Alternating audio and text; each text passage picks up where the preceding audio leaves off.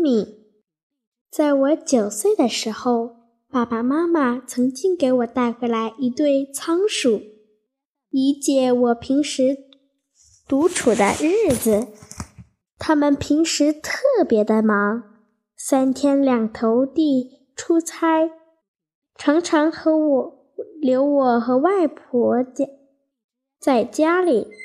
日子久了，我也习惯了，见到他们。有一些惊喜，我分别叫它们松米和黑米，因为它们的毛啊，就像一个小松果呢。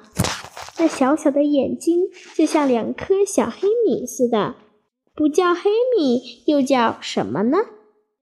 而且呀，它们就整天傻呆呆地望着我，也不知想让我倾诉什么，还是暗恋我什么。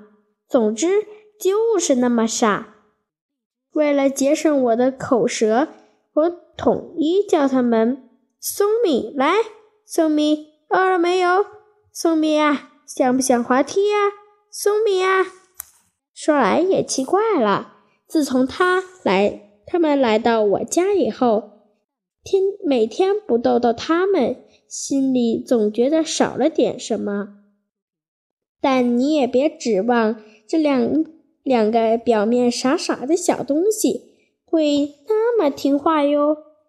每当我坐在电脑前玩起游戏时，它们就会立刻跑到笼子边来，歪着个脑子，一头一左一右那样傻傻的盯着我。啪啪啪！只要键盘声一响，它们两个歪着脑歪着的脑袋才正常起来。咔的一下。全正了，像是在做什么头部运动，那么整齐，那么富有节奏。我有时也被这一幕逗得忍俊不禁。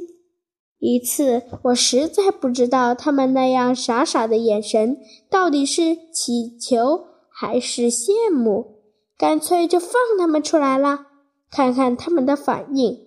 刚开始，他们还像一个绅士一样。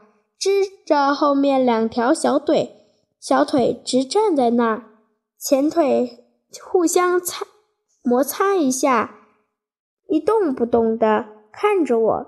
啪啪啪！当我键按起键盘打游戏时，他们像出了牢房的犯人，兴奋得不得了，一下子冲过来，跳到键盘上，活蹦乱跳，直到电脑上。出现一个大大的 J A M E O V W E R 出来，他们才拖着仿佛疲惫的小身子，慢慢的爬下来，留我一目清泪，独自神伤，真是太会装了。原来傻傻的外表下住着一位。躁动的魔鬼，哼，松米就是两个会装的魔鬼。你看，他们还耍我呢。每次吃饭，我都给他们喂食，他们可会吃了，每次要吃很多很多。有时我在想，这小小的身体有多少个小松米在它的胃里面呢？为什么胃口可以那么的大？记得有一次，我吃吃好饭，又像往常一样拿出仓鼠粮给它们喂食。两只小家伙正盯着我手里的食物，傻呆呆，又是一副表情。哼，真是给给给，让你们两个吃个够！我没好气的一边掏出食物扔给他们面前，一边说着：“真可是奇怪。”他们今天并没有像往前以前一样来抢食，只有黑米懒洋洋地爬过来，慢慢地吃，时不时抬头望我一下，好似是在夸奖我的好吃呢。看着他那么享受，我不禁地放下手里的食物袋，仔细地看它们。它的它吃的样子真好笑。猫的身子蹬着两条小前腿，另一只则不停地往地上抓食，往嘴里送，抿一抿，吐一吐，然后又重复上面的动作，活脱脱的一潇洒公子哥呀！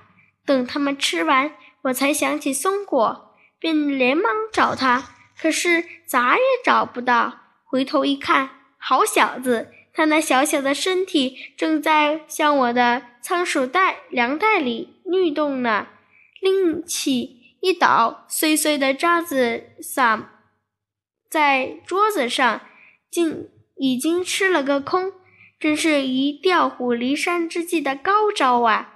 何时被他们耍得那么惨？